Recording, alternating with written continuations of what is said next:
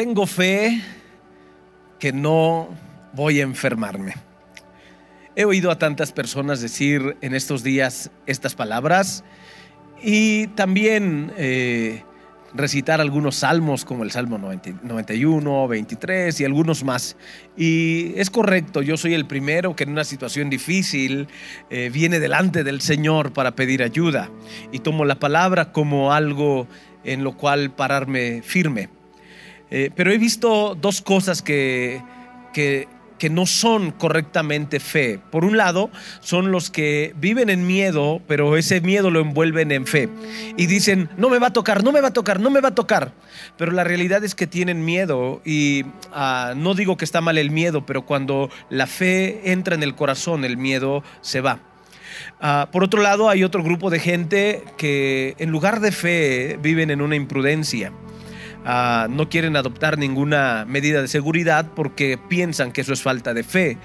Pero la realidad es que eh, la fe está en medio de estos dos.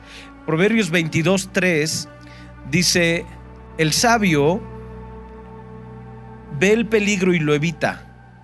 El que es tonto sigue adelante y sufre las consecuencias. No estamos ni en el miedo, por un lado, ni en el otro extremo, que es la imprudencia. Eh, la prudencia es fruto de la fe. Y en Hebreos capítulo 11, verso 1 nos dice lo que es la fe. La fe es la confianza de que en verdad sucederá lo que esperamos. Es lo que nos da la certeza de las cosas que no podemos ver. El verso 33 y 34 dice, por la fe estas personas conquistaron reinos, gobernaron con justicia y recibieron lo que Dios les había prometido. Cerraron bocas de leones, apagaron llamas de fuego y escaparon de morir a filo de espada. Su debilidad se convirtió en fortaleza, llegaron a ser poderosos en batalla e hicieron huir ejércitos enteros. Cuando alguien tiene fe, el resultado en su vida es que conquista, es que vence. Ah, ¿Cómo obtenemos la fe?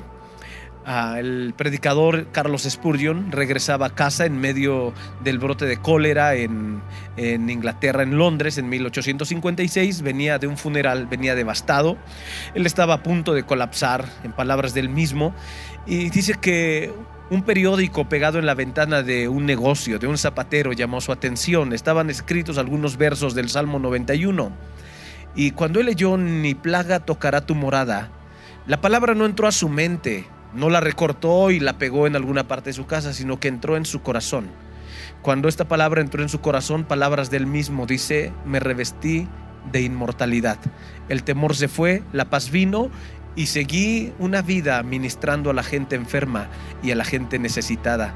Y esto nos ayudó a atravesar esta crisis. La verdadera fe viene cuando en humildad nos doblamos delante del Señor y le decimos al Espíritu Santo, tú que inspiraste esta palabra, sóplala dentro de mi corazón y que cobre vida para que podamos apagar fuegos impetuosos en este tiempo y atravesar con victoria esta crisis.